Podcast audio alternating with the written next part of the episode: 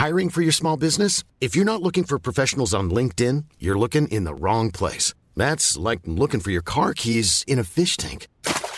LinkedIn helps you hire professionals you can't find anywhere else, even those who aren't actively searching for a new job but might be open to the perfect role. In a given month, over 70% of LinkedIn users don't even visit other leading job sites. So start looking in the right place. With LinkedIn, you can hire professionals like a professional. Post your free job on linkedin.com slash people today. A couple of years ago, a cop was shot dead on a deserted pier in the tiny nation of Belize. The only other person there that night was a frightened young woman, found covered in blood. By all appearances, it was an open and shut case. But not in Belize, where this woman was connected to a mysterious billionaire who basically runs the place. Justice will not be served in this case. She's gonna get away with it. Or will she?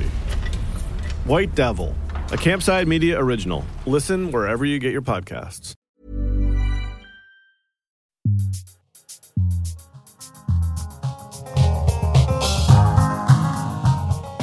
Bonjour, je m'appelle Émilie Nicolas et bienvenue à Détour, le tout premier balado en français de Canadaland. Aujourd'hui, j'ai la chance de parler avec Nicolas Rouleau, un avocat en droit constitutionnel basé à Toronto, qui est aujourd'hui en studio d'ailleurs dans les studios de Canadaland à Toronto. Bonjour Nicolas. Bonjour Émilie. Ça va bien? Ça va très bien, merci. Merci d'être là euh, avec nous. Dans cet épisode, on va discuter ensemble de la réforme électorale suite à la victoire euh, de François Legault au Québec et en fait, à chaque fois qu'il y a une victoire électorale, j'ai l'impression, un peu partout au Canada. Et puis, on discute de la pénurie euh, d'enseignants, quelles sont les causes, les conséquences, les solutions présentées dans les médias à travers le pays? Bienvenue à Détour, où on décortique les nouvelles en français.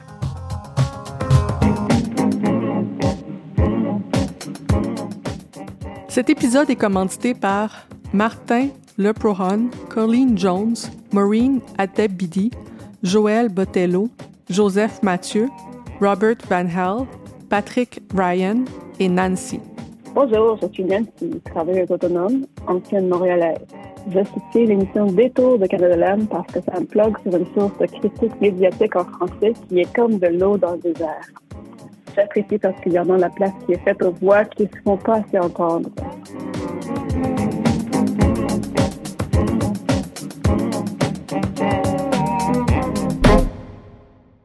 Les citoyens euh, sentent que leur vote compte de moins en moins. François Legault s'était engagé à réformer le mode de scrutin, mais il a renié sa promesse une fois porté au pouvoir par le système actuel. Son gouvernement avait élaboré le projet de loi 39 qui visait la mise en place de ce qu'on appelle un scrutin proportionnel mixte à compensation régionale. Avec ce système, les électeurs auraient deux votes. Tu votes pour un candidat? Donc le mode de scrutin actuel, puis tu choisis aussi le parti que tu préfères. Avec ce modèle, la composition de l'Assemblée nationale serait bien différente. Merci tout le monde. On a eu un message clair. Hein? Les Québécois ont envoyé un message fort. Ce soir, les Québécois nous ont dit Continuons! Ouais. Ça y est, Nicolas, euh, le débat sur la réforme électorale est relancé pour la xème fois au Canada. Cette fois-ci, l'enthousiasme pour le projet vient du Québec parce que lundi dernier, lors des élections provinciales, la victoire de François Legault ben, d'abord, elle a été annoncée seulement huit minutes après la fermeture des bureaux de vote parce que euh, on savait, je pense pas mal tout le monde d'avance que ça allait être un gouvernement de la coalition Avenir Québec majoritaire. Euh, même si François Legault, sa formation a obtenu 41 des votes et se retrouve à l'Assemblée nationale avec 72 des sièges. Il y a des partis politiques qui se seront retrouvés avec environ 15 des voix qui ont trois sièges, même un, le Parti conservateur qui n'a aucun siège à l'Assemblée nationale. Donc, c'est un sujet chaud en ce moment au Québec. Au lendemain de l'élection, François Legault a tout de suite fermé la porte sur la réforme électorale, mais euh, il y a quand même beaucoup d'encre qui coule sur cette question-là cette semaine. Je pense que c'est vraiment pas un phénomène unique au Québec. On avait vu un peu la même chose en Ontario après la réélection de, de Doug Ford, euh, où essentiellement les néo-démocrates et euh, le Parti libéral de l'Ontario avaient eu à peu près le même pourcentage des voix et un nombre complètement différent aussi de sièges et libéraux étant beaucoup moins présents à Queen's Park que euh, le, NPD. Euh, toi, Nicolas, j'avais envie de parler avec toi aujourd'hui parce que mais comme on le disait tout à l'heure, tu es avocat en droit constitutionnel, mais tu es aussi en train de défendre euh, essentiellement ou de représenter un groupe qui pousse pour avoir une réforme euh, électorale en Colombie-Britannique qui s'appelle euh, Fair Voting BC. Et donc, tu les représentes comme avocat parce qu'ils sont en train de demander essentiellement d'utiliser les cours pour forcer le gouvernement Trudeau à revenir sur sa promesse brisée de réforme électorale. C'est ce que j'ai bien compris, ce qui est en train de se passer? Est-ce que je décris bien le travail? Oui, c'est ça. C'est, euh, je représente ben, non seulement Fair Voting BC, mais aussi euh, un organisme basé à euh, Halifax, aussi. OK. C'est le Springtide Collective for Democracy Society qui est très engagé là, dans des réformes démocratiques dans, dans les maritimes c'est essentiellement, on, essaye de euh, mettre fin là, au mode de scrutin majoritaire uninominal à un tour, un peu pour les raisons qu'on l'entend, la distorsion que ça entraîne dans les élections ben, fédérales, mais aussi provinciales, comme on le voit au Québec, euh, ainsi que le manque de représentation, souvent pour les femmes, souvent pour les minorités, et pour les points de vue minoritaires aussi. On, on aime vivre dans une démocratie, on aime entendre des idées d'un peu partout, mais finalement, on ne fait pas notre possible en permettant à ces idées d'être débattues euh, dans nos institutions démocratiques en euh, limitant essentiellement les partis qui ont la voix et les citoyens qui ont la voix dans ces institutions-là. OK. Donc, il y, a deux groupes. Donc, euh, dans le fond, c'est vraiment un mouvement d'un océan à l'autre. Et c'est quoi les chances, en fait, qu'on puisse utiliser les cours? Parce que je pense que c'est une idée assez nouvelle. Je pense pour beaucoup de personnes qu'on puisse essentiellement forcer le gouvernement fédéral à faire une réforme électorale? C'est quoi votre, votre prise, euh, votre argumentaire légal qui pourrait euh, faire en sorte que les tribunaux forcent le gouvernement fédéral à faire une réforme électorale? Oui, bien, en droit constitutionnel, il faut vraiment euh, présenter ces, ces arguments là, sous le format de la charte, plus ou moins. Puis on a certains articles de la charte. On a l'article 15 qui protège l'égalité des individus, des groupes, etc., des femmes, des minorités. Mm-hmm. Et ce qu'on voit, pas mal clairement, là, les données, la recherche est pas mal claire et que notre mode de scrutin majoritaire uninominal à un tour, c'est, toute une volée de mots, là, mais c'est first past the post en anglais, est problématique pour euh, l'égalité des, des femmes et des minorités. On trouve généralement moins de femmes, moins de minorités dans des parlements euh, qui opèrent selon ce mode de scrutin versus une représentation proportionnelle qui généralement attire beaucoup plus euh, ou, ou, fait élire beaucoup plus. Donc ça, c'est un problème pour les fins de l'article 15 qui exige l'égalité. On peut dire que notre mode de scrutin essentiellement enfreint l'égalité, le droit à l'égalité de certains groupes qui ont des points de vue. On peut penser aux, aux partis verts ou souvent les jeunes qui ont des points de vue un peu différents des personnes plus vieilles. Donc, l'article 15, on prétend, là, est enfreint.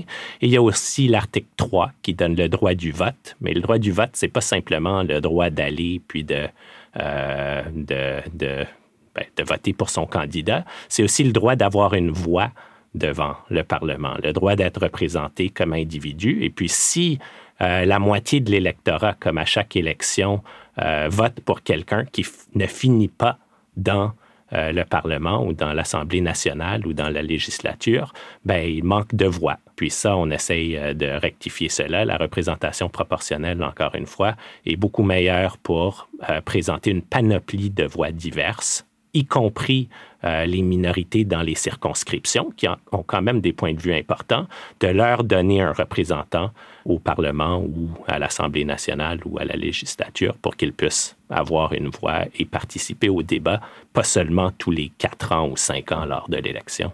Donc, essentiellement, ce que j'entends, c'est qu'il y a un droit garanti dans la Charte des droits et libertés d'avoir une, une, représentation, essentiellement. Puis, un des argumentaires, c'est de dire, avec le système électoral actuel, les Canadiens ne sont pas représentés adéquatement. Et donc, c'est comme ça, ça viole les droits fondamentaux des Canadiens de rester avec le, avec le système électoral uninominal à un tour, c'est ça? C'est ça, exactement. Et puis, ben, ce qui est encore pire, c'est ça viole le principe fondamental de la démocratie, qui est que la majorité a le droit de décision. Quand on pense à nos élections euh, dans, dans, notre scrutin, c'est vraiment rare qu'on ait une majorité de 50 de gens qui prennent les décisions. Mhm. On peut avoir une majorité de représentants d'un parti avec 40% euh, des votes, des fois 30, 38, 39% Donc là, quand ces gens-là prennent la décision pour tout le monde, ben c'est 40% qui décident de prendre la décision pour tout le monde contre les 60 qui ne sont pas nécessairement de leur avis. Donc ça, c'est un problème aussi, c'est fondamental. C'est pas juste une question de représentativité et des voix qu'on inclut là, dans le débat euh, politique, mais c'est une question de comment est-ce qu'on décide. Est-ce qu'on veut 50 du vote ou est-ce qu'on veut moins que ça? La première partie de l'argumentaire que tu as mis de l'avant sur le fait que euh, dans le système uninominal à un tour, tu as raison, c'est un, un mouthful à prononcer. Il y a tendance à avoir moins euh, de représentation des femmes et des minorités. Euh, j'ai vu passer aussi sur ce sujet-là une lettre ouverte dans le Toronto Star qui date du 19 septembre, Canadians want parties and governments to act on gender parity in politics, de Sherry Graydon, qui mettait de l'avant aussi cet argumentaire-là en disant essentiellement que il y a 20 ans, le Canada était 27e dans le monde en termes de participation des femmes en politique et qu'on est maintenant au 60e rang. Euh, donc, elle cite un, un, sondage euh, ou, une, étude de Abacus. Et euh, c'est intéressant parce que quand on regarde effectivement les pays dans le monde où il y a plus de parité en politique de manière générale, les euh, systèmes euh, proportionnels tendent à avoir, euh, à, avoir plus de femmes aussi dans, dans, les lieux de pouvoir, si j'ai bien compris. C'est ça. Donc, c'est vraiment pas mal clair. Là. On ne parle pas de quelques éléments de recherche qui suggèrent ça. C'est vraiment, c'est quand même assez, assez Le consensus déterminé. Est là, là. Oui, oui. Le consensus est là parmi la, la recherche. je peux penser là, je, je pense que euh, les systèmes qui utilisent la représentation proportionnelle par liste là, sont mm-hmm. généralement les plus performants au niveau de l'égalité. On pense à la Suède, à la Finlande, à la Norvège, qui ont tous bien au-delà de 40% de femmes dans leur Parlement. Euh, d'autres pays là, qui utilisent des systèmes de représentation proportionnelle mixte aussi, là, ils sont performants eux aussi, ou le scrutin de vote unique euh, transférable, même chose. Et c'est logique, généralement, quand on a des circonscriptions pluri plurinominal, où on a plusieurs individus dans une circonscription, ça force les partis qui mettent de l'avant des candidats. C'est pas une décision binaire. Est-ce qu'on met une femme ou est-ce qu'on met pas une femme? Et puis si l'homme peut être euh, plus facilement élu, on va le mettre de l'avant.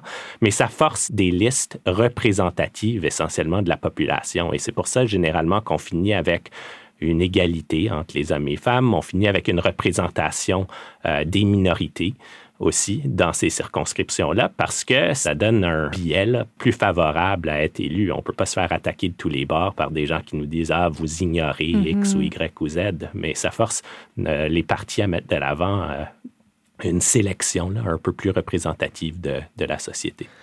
Donc ça, c'est sur le, fond de l'enjeu, sur pourquoi, euh, quels seraient les avantages d'un système électoral plus proportionnel. Maintenant, sur, disons, la stratégie de l'enjeu, euh, justement, je pense qu'à peu près tout le monde va se rappeler du recul du gouvernement Trudeau fédéral en 2015 sur la question de la réforme électorale. On a vécu la même chose au Québec quand François Legault s'est engagé avec le Parti québécois et Québec solidaire à mettre de l'avant une réforme électorale. Une fois au pouvoir, il a mis de l'avant un projet de loi qui a finalement avorté essentiellement. Et là, il a répété au lendemain des élections qu'il n'allait pas s'embarquer là-dedans. Et durant la campagne, il a dit que la réforme électorale, c'était une affaire qui intéressait seulement quelques intellectuels. Je pense que la, citation a fait mouche. Il y a beaucoup de gens qui essaient de se réapproprier l'étiquette. Euh, les gens qui militent pour une réforme électorale s'autoproclament euh, quelques intellectuels, euh, bien sûr ironiquement, au Québec en ce moment. En Colombie-Britannique, je trouve que c'est un, cas vraiment intéressant. Puis j'aurais aimé ça t'entendre un peu plus là-dessus, justement, puisque tu es d'abord impliqué comme, comme avocat. Donc, il y a eu quand même trois référendums sur les réformes électorales en Colombie-Britannique. Le premier en 2005, ensuite en 2009 et en 2018. En 2018, le référendum a été perdu par euh, donc 61,3% des électeurs qui ont décidé de maintenir le système électoral uninominal à un tour. Pourquoi, Nicolas? Et pourquoi euh, le groupe que tu représentes, malgré essentiellement cette défaite-là, continue de pousser cet enjeu-là maintenant au niveau fédéral? Oui, ben, ben, premier point, c'est qu'évidemment, je suis un intellectuel sans le savoir, là, parce que moi, ça m'intéresse aussi, cette question-là. Alors, euh, ben, ben, tant mieux, merci. Euh, je ne sais pas si c'est un compliment. Mais merci à tous les auditeurs intellectuels qui nous écoutent aussi aujourd'hui. c'est ça, on, on, a plusieurs intellectuels sans le savoir ce que je peux souligner, là, c'est que les gagnants des élections ont très peu d'enthousiasme pour la réforme électorale. Et puis, il y en a une bonne raison. Si le parti s'est fait élire dans le système présent, ben, il n'y a pas vraiment d'intérêt à réformer le système pour le rendre plus difficile de se faire élire. Alors, les réformes électorales, là, les débats sur ces points-là euh, ont commencé vraiment depuis les 1920 au Canada, je pense au Québec aussi particulièrement. Euh, avec la venue de trois véritables partis. Quand c'était deux partis, ben, on pouvait s'entendre. Le parti qui gagne a plus que 50% c'est lui qui, euh, qui prend les décisions. Et l'autre parti, ben, on attendra euh, la prochaine élection. Mais une fois qu'il y a trois partis, ça fonctionne plus aussi bien parce que là, les partis gagnants n'ont plus 50% du vote. Et les partis qui gagnent euh, mais n'ont pas 50 du vote, veulent quand même avoir 50 du vote pour être en mesure de prendre les décisions. Donc, les gagnants, une fois qu'ils ont gagné avec le système, ben, ils perdent leur intérêt. La réforme électorale, c'est vraiment le domaine des partis qui veulent euh, arriver au pouvoir et qui, qui, veulent présenter des nouvelles idées et un système plus juste. Mais une fois qu'ils ont fait leur preuve et puis qu'ils ont gagné, ben là, les projets de réforme prennent fin parce que ça, ça donnerait la chance euh, aux autres partis de, de les rattraper. Euh, donc, en Colombie-Britannique, c'est un peu ce qu'on voit. Là. Il y a eu un débat vif parmi le public qui dure, comme tu l'as mentionné, là, depuis mm-hmm. ben, certainement une vingtaine d'années. Et puis en 2005, euh, on avait eu une proposition dans une assemblée citoyenne qui avait examiné euh, tous les systèmes électoraux et qui était sorti euh, à proposer le mode de scrutin à vote unique transférable, VUT ou STV comme, comme on l'appelle en anglais. je souligne là, que toutes les assemblées euh, citoyenne suggère des modes de représentation proportionnelle. Donc, dès qu'on le donne au public de déterminer quel est un bon système, on n'a pas de public qui sort en disant ah ben on aime bien le mode euh, qu'on a, le mode de scrutin hmm. majoritaire uninominal à un tour. Tout le monde, une fois que les enjeux sont sont mis, euh, ouais, sont clairs là, et présentés de façon simple, comprennent que la représentation proportionnelle n'a aucun vraiment des désavantages euh, de, de, notre mode de, de, scrutin présent. Donc, en Colombie-Britannique, c'est ce qui s'est produit. Non seulement ça, le gouvernement a mis la question à un référendum en 2005 et puis 57,7% euh, du public a voté en faveur d'un changement euh, de système, euh, de passer au, VUT, le vote unique transférable. Mais il s'adonne que le gouvernement voulait une super majorité de 60 et donc que le 57,7 n'était pas suffisant. Euh, ce qui est assez ironique, étant donné que ces gouvernements-là sont élus avec 40 des voix et qu'eux eux se considèrent des gouvernements majoritaires. Je vais faire une joke plate de québécoise, mais ils voulaient, ils voulaient une loi sur la clarté avec, avec une question claire puis une réponse claire à leur référendum. Ben, c'est ça. Excusez, c'était trop facile. Oui, oui, non, c'est moi, je suis rentré en plein dedans. Là. Euh, Euh, mais c'est ce qui se produit à chaque reprise. On a un gouvernement qui, ben, qui rentre au pouvoir là, en disant ah, on va réformer, on va réformer, qui effectue des consultations suite à, à, son entrée au pouvoir, qui remarque que le public est clairement pour la représentation proportionnelle. Souvent, ils peuvent dire qu'il n'y a pas d'accord sur quel mode de représentation mm. proportionnelle. Ça, ça les aide à diviser le public. Euh, et là, ils, ils, commencent à, lentement, pas vite, battre en retraite en disant que c'est une question pour, euh, pour les intellectuels actuelle euh, seulement. Et ils oublient ça. Et puis là, c'est le prochain parti qui prend la balle euh, au bon la prochaine élection et puis qui ensuite, lorsqu'il gagne, euh, bat en retraite à ce moment-là. un autre sujet que j'ai vu qui a fait beaucoup couler d'encre, certainement en Ontario après l'élection de Doug c'est le, taux de participation bas. Ici aussi, au Québec, ça a été moins bas qu'en Ontario, mais plus bas que historiquement c'est le cas. Euh, on est en train de normaliser des taux d'absentéisme euh, assez hauts, j'ai l'impression, un peu partout au, pays. Et les jeunes, en particulier les plus jeunes générations, semblent particulièrement découragés de, la perspective de faire entendre leur voix dans le système électoral actuel. ont tendance à voter avec leurs pieds essentiellement en, juste ne participant pas essentiellement au processus démocratique tel qu'il est. Qu'est-ce qu'on fait pour euh, faire face à ce, cynisme-là ou euh, ce désengagement-là ou euh, ce découragement-là? Ça serait peut-être la meilleure façon de le nommer de la part de, plusieurs électeurs un peu partout au pays, dont on parle de plus en plus, je trouve, dans, les médias là, à, chaque, à chaque lendemain d'élection? Oui, ben je pense que c'est une bonne question. Je pense que le mode de scrutin a également un rôle à jouer là-dedans. Le problème avec le, le mode de scrutin, là, une nominale majoritaire, une nominale à un tour, c'est qu'on a pas mal de circonscriptions sûres où finalement l'élection ne se joue pas là-bas. On peut penser ben, au niveau fédéral, pas mal n'importe quelle circonscription en, Alberta, surtout en Alberta rural, c'est pas mal certain qu'ils vont voter conservateur. Des circonscriptions à Montréal, ben, ça va probablement aller euh, libéral euh, généralement. Donc, on a plusieurs, d'élection en élection, la plupart des circonscriptions sont sûres. Et puis là, si on est un électeur dans ces circonscriptions, on se dit, ben, est-ce que je veux vraiment aller passer une heure en, en file d'attente pour aller voter dans une élection où je ne ferai aucune différence? C'est un problème, ça une fois qu'on pense à la représentation proportionnelle, on commence à penser à l'idée que chaque vote est important. Chaque vote compte, chaque vote va envers l'élection d'un représentant qui ensuite représentera nos idées, nos intérêts devant notre institution. Et puis ça, c'est plus motivant. C'est plus facile de sortir du lit en se disant, je vais faire une différence versus certaines circonscriptions où jamais de notre vie, possiblement, est-ce qu'on pourrait élire un, représentant de notre parti? Alors, ça, je pense que ça a un rôle à jouer. Je pense aussi qu'on change, euh, si on réussit à changer ce système, je pense qu'on va voir un, peu un engouement là, pour un nouveau système euh, de démocratie. Et puis, je pense que cet engouement va, va changer euh, les choses à plus long terme. Ça va réformer les, les, campagnes électorales. On pourra plus se sentir comme si on a une voix au chapitre, si on a quelqu'un pour justement euh, amplifier cette voix-là devant, devant le Parlement ou l'Assemblée nationale. Je serais curieuse de voir un peu partout au pays, tant dans les élections provinciales que fédérales, à quel point le taux de participation dépend de à quel point on a l'impression que le vote est gagné d'avance ou il est perdu d'avance.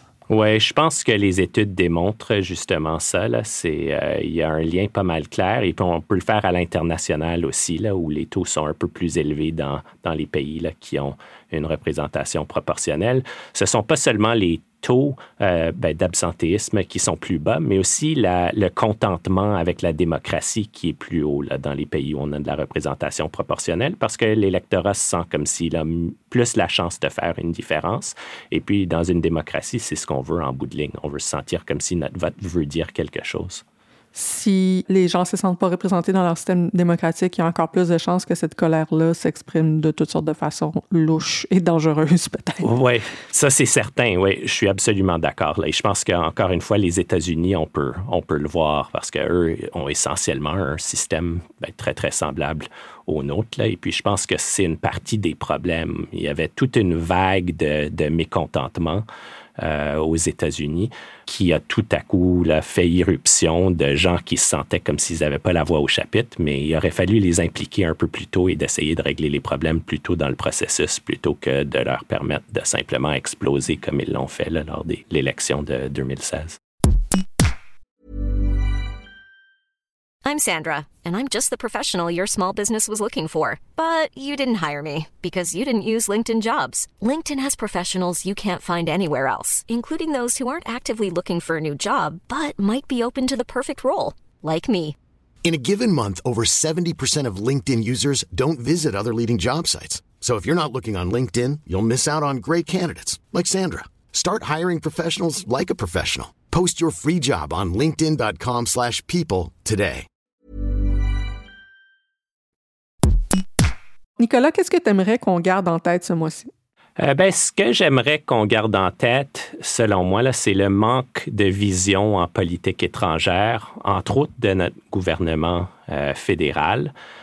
selon moi, on voit vraiment un découplage des mots et des gestes du gouvernement canadien en ce qui a trait à notre politique étrangère. Et je peux m'expliquer. En mots, on parle de politique féministe ou de l'égalité des individus partout au monde. Mais en geste, il me semble que ce que je vois tout le temps, c'est on saute d'une grande question à l'autre. Évidemment, ce sont des grandes questions, mais on parlait pour des années de la renégociation du libre-échange entre le Canada, le Mexique et les États-Unis. Là, dès que ça a fini, ben, on est passé à la détention euh, de Michael Spavor et Michael Kovrig en Chine. Et là, ben, ça, ça s'est terminé alors vite euh, la guerre en Ukraine, entre l'Ukraine et la Russie, et puis ça accapare vraiment tout le débat. Moi, ce que je me demande, c'est qu'est-ce que ça veut dire une politique féministe étrangère?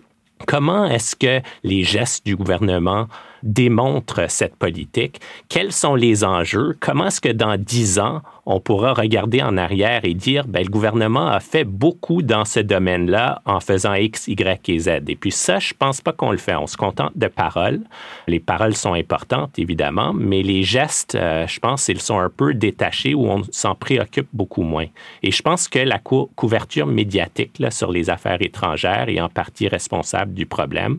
On a très peu de débats sur les enjeux autres que les gros enjeux euh, du jour. On n'a pas de reddition des comptes auprès du gouvernement pour dire, ben, vous parlez tout le temps dans vos discours de politique féministe, de l'égalité des individus, mais qu'est-ce que vous faites?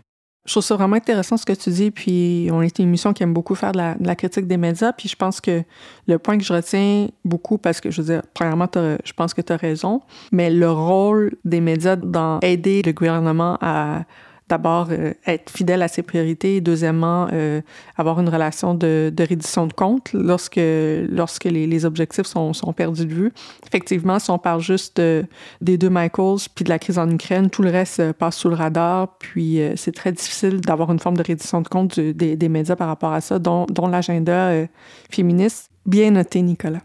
toi, Émilie, est-ce qu'il y a quelque chose que tu aimerais garder en tête ce mois ici? En fait, j'avais envie d'abord de souligner que, bien sûr, le meurtre, en fait, de Massa Amini, qui est une femme iranienne de, de 22 ans, qui est morte euh, après qu'elle ait été arrêtée par la police des mœurs, entre immenses guillemets, à Téhéran, parce qu'elle avait été accusée de ne pas porter son hijab de façon adéquate. Il y a eu des manifestations euh, partout dans le monde suite à sa mort et dans plusieurs villes aussi au Canada.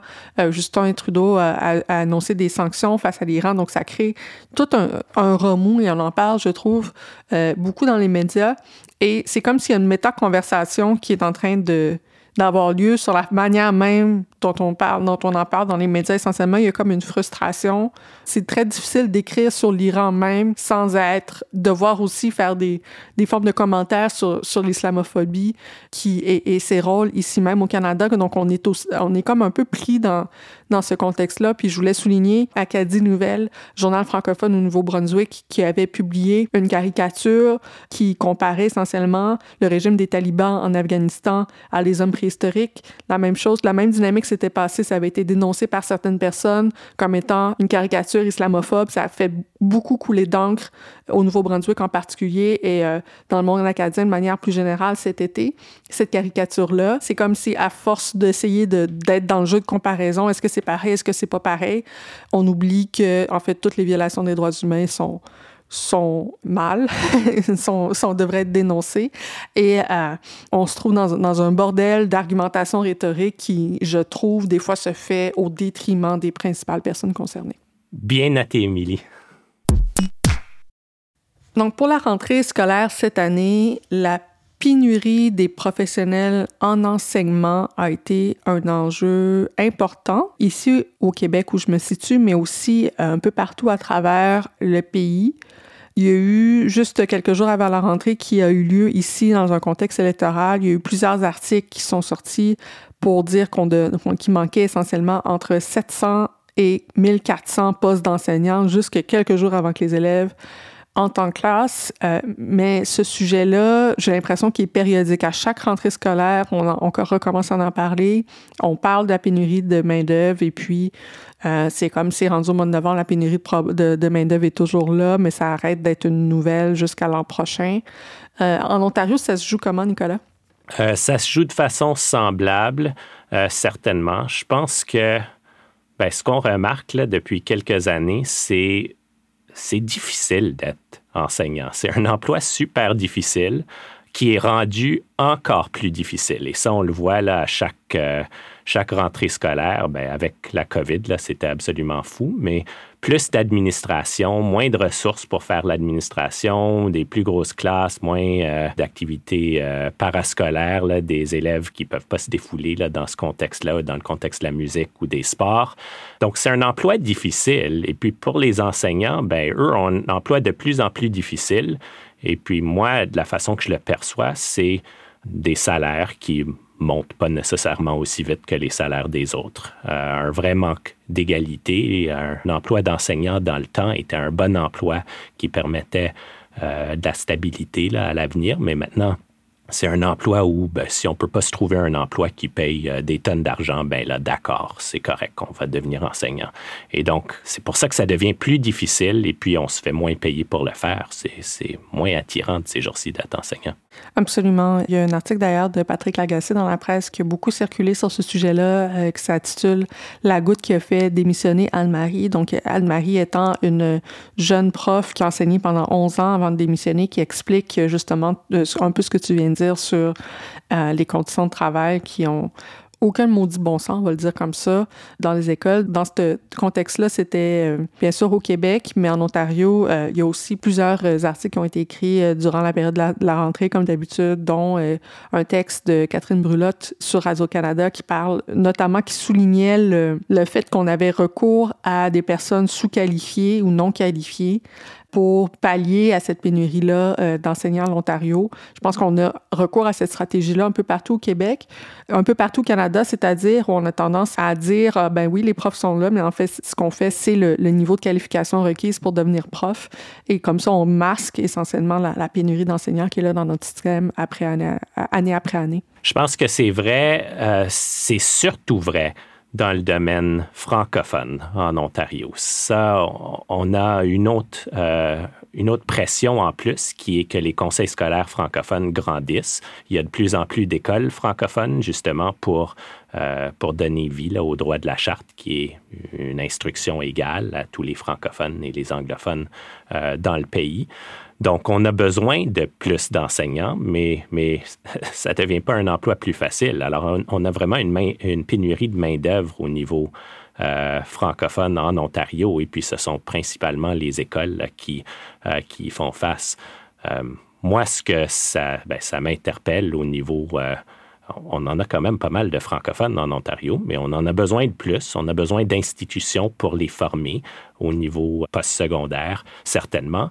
Et surtout, pour moi, la grosse question a toujours été, on a besoin de plus d'immigration de francophones en Ontario euh, ou généralement hors Québec, justement pour qu'on puisse être en mesure de combler tous les postes pour des francophones qu'on a besoin dans les prochaines années. Mais j'avais justement envie de te lancer sur cette question-là parce que, bon, après qu'on est, maintenant, on, a constaté, bon, la pénurie de profs partout au Canada, mais je pense que c'est effectivement important de souligner que c'est encore pire en français. Puis ça, je pense pas que c'est tout le monde qui nous écoute qui est au courant de ça ou qui comprend ça en parlant euh, à plusieurs reprises déjà dans le passé avec les gens de la FCFA, donc la Fédération des communautés francophones et acadiennes, on voit qu'ils travaillent depuis des années à une politique d'immigration euh, francophone à l'extérieur du Québec ou donc ce qu'on dans, le jargon en situation minoritaire, où on essaie de, de, dire essentiellement de pousser le gouvernement fédéral d'abord à augmenter les seuils d'immigration francophone dans toutes les provinces et deuxièmement à comprendre qu'il y a des besoins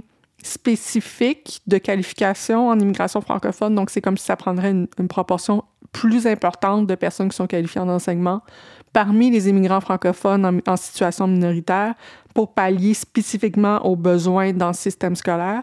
Et ça, je pense que ça fait 20 ans à peu près que les communautés francophones font ce genre de représentation-là auprès du gouvernement fédéral et ça fait 20 ans que ça branle dans le manche, je vais utiliser cette, expression-là, et qu'il n'y a pas de résultat.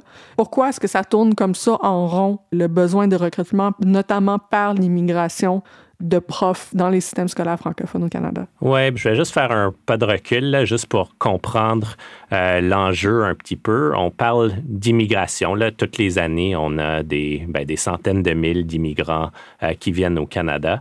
Et donc, ce qu'on se rendait compte, c'est qu'on a peut-être 1% 2% d'immigrants francophones qui rentrent au Canada chaque année. Donc, le fait d'avoir une politique d'immigration internationale réduit le poids démographique des communautés francophones au Canada simplement parce qu'on n'en rentre pas 4,4% d'immigrants francophones. Donc, la façon de penser à l'immigration, c'est chaque fois qu'on rentre des immigrants au Canada, hors Québec, on est en train d'augmenter l'anglais au Canada. Ça, c'est la politique fédérale d'immigration qui fait ça depuis toujours, là, depuis 1867, c'est certain. Et qui explique, excuse-moi, je fais une parenthèse, en guillemets, quand les gens sont encore, comment ça les francophones, c'est mes filles d'immigration, comment ça, c'est-tu toutes des racistes? Ceci est une des pistes d'explication. Merci. Continue. C'est certain. Absolument. Ça également, c'est un bien noté. Euh, donc là, en 2002, on, se rend compte, là, ben, on aurait besoin au moins maintenir le poids démographique des francophones, d'attirer 4,4 euh, des immigrants francophones euh, ou d'immigration francophone hors Québec. Donc, depuis 2002, c'est une cible concrète, claire du gouvernement. Et depuis 2002, on, fait échec et puis on augmente à peine les chiffres d'immigration.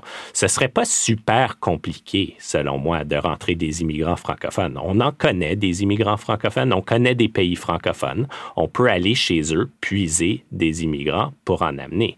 Et le 4,4 c'est pas énorme comme chiffre dans notre euh, population d'immigrants chaque année. On en attire, disons, quoi, 300 000 par année. 4,4 ben, si je calcule bien, là, ça fait 13 000 immigrants francophones. On peut trouver 13 000 bons immigrants francophones à toutes les années. Mais je peux, peux je vais te donner un deuxième bien noté bonus. Il faut comprendre que les francophones dans le monde, la majorité habitent en Afrique.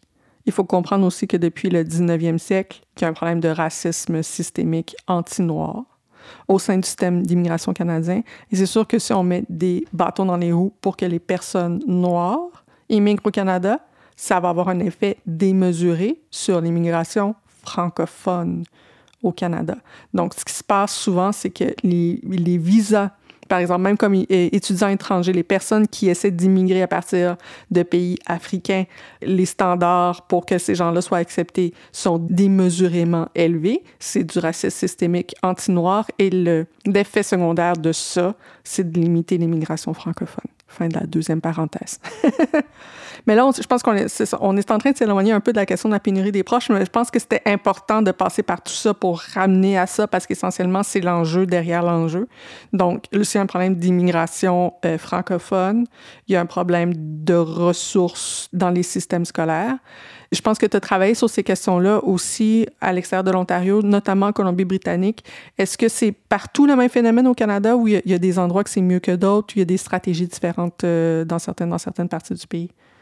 Non, c'est vraiment partout le même problème. C'est on a besoin de profs francophones qui sont difficiles à trouver parce que les francophones, ben, dans ces, euh, ces provinces-là, veulent pas nécessairement seulement être des profs. Ils veulent être plein d'autres choses et puis ils sont capables de l'être. Alors là, ce qui finit par arriver dans le concret, c'est qu'on essaye de prendre le plus de profs du Québec que possible. Chaque province, je ne sais pas quel est le pourcentage, mais un grand pourcentage de ces enseignants viennent du Québec parce qu'il y a quand même une formation en français pour les enseignants au Québec et puis une, main-d'œuvre qui peut être déployée dans les autres provinces. Mais c'est le fun, mais c'est parce qu'on a une pénurie au, prof, on a une pénurie de profs au Québec aussi, fait que ça vous aide peut-être en Ontario ou ailleurs, mais ça nous, en tout cas, on est en train de, de juste déplacer le problème, peut-être de le régler quand on fait ça, mais c'est intéressant. Exactement.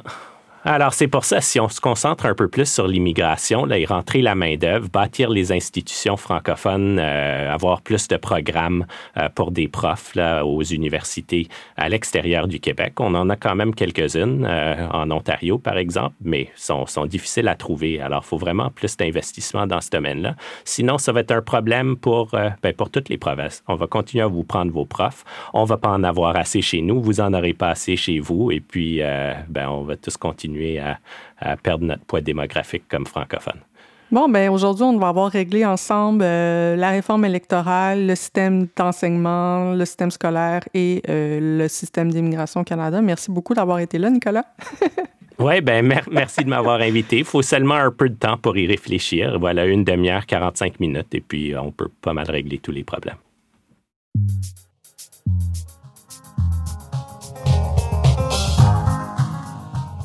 C'est tout pour euh, Détour. Vous pouvez nous trouver sur Twitter à Canadaland. Vous pouvez m'envoyer un courriel à emily à s'il vous plaît, dites-nous ce que vous avez pensé de l'épisode. On a vraiment envie d'entendre vos commentaires. Et d'ailleurs, je veux souligner les auditeurs qui, euh, depuis quelque temps, nous donnent des suggestions aussi euh, d'inviter des gens, que, de personnalités que vous, aimeriez entendre sur l'émission. Euh, continuez à, nous envoyer des suggestions d'invités. Ça aide à, élargir les horizons de, de l'émission. C'est vraiment, vraiment bienvenu aussi comme suggestion. Où est-ce que les gens peuvent te trouver? S'ils veulent te contacter, Nicolas? ils peuvent aller sur mon site web, et puis toute mon information est là. Cet épisode est produit par Nancy Petinicchio. La production technique est par Tristan Capacchione. Un grand merci à André Prou pour ses conseils à la production. La musique du générique est par So Called. Les droits de diffusion sont assurés par CFUV 101.9 FM à Victoria. Leur site web est cfuv.ca. Si vous avez aimé cet épisode, partagez-le sur vos réseaux et bien sûr, parlez-en à tout le monde autour de vous.